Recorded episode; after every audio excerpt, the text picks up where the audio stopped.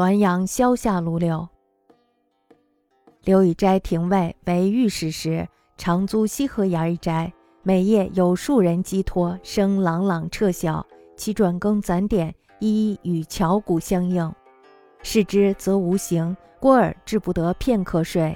以斋故强项，乃自撰一文，指陈其罪。大书年毕屈之。是夕岁记，以斋自差，不减昌黎之屈恶矣。余谓。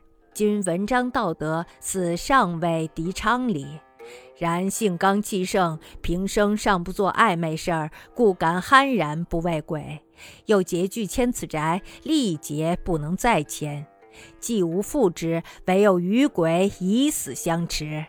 此在君为困兽犹斗，在鬼为穷寇勿追耳。君不记《太平广记》，载周书记与鬼争宅。鬼旦其木墙而去乎？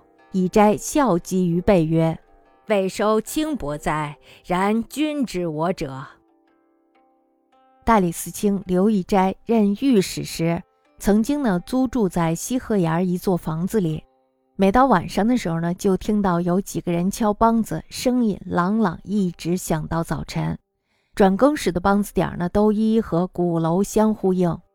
到外面去看的时候，却什么都没有，就这么吵闹着一整夜都不能片刻安息。刘以斋呢，一贯是刚正倔强的，于是呢，就写了一篇文章，指责对方的罪状，用大字招贴在墙上，想以此驱逐吵闹者。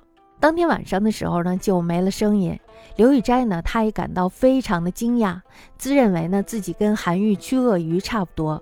我说你的文章和德性呢，似乎还赶不上韩愈，但是呢，你的性气刚烈，这一辈子呀还没有做过见不得人的事儿，所以呢，悍然不怕鬼。加上你呀，经济拮据，迁到这座房子里呀，已经没有能力再迁到别的地方去了，所以啊，没有办法，只好和鬼拼了。你呢，就是困兽犹斗，鬼呢，对于你来说就是穷寇莫追。你不记得《太平广记》中记载周书记和鬼争房子的故事，是鬼怕了周书记的憨直刚强而离开的吗？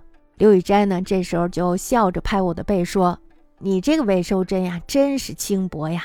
不过呢，你还是了解我的。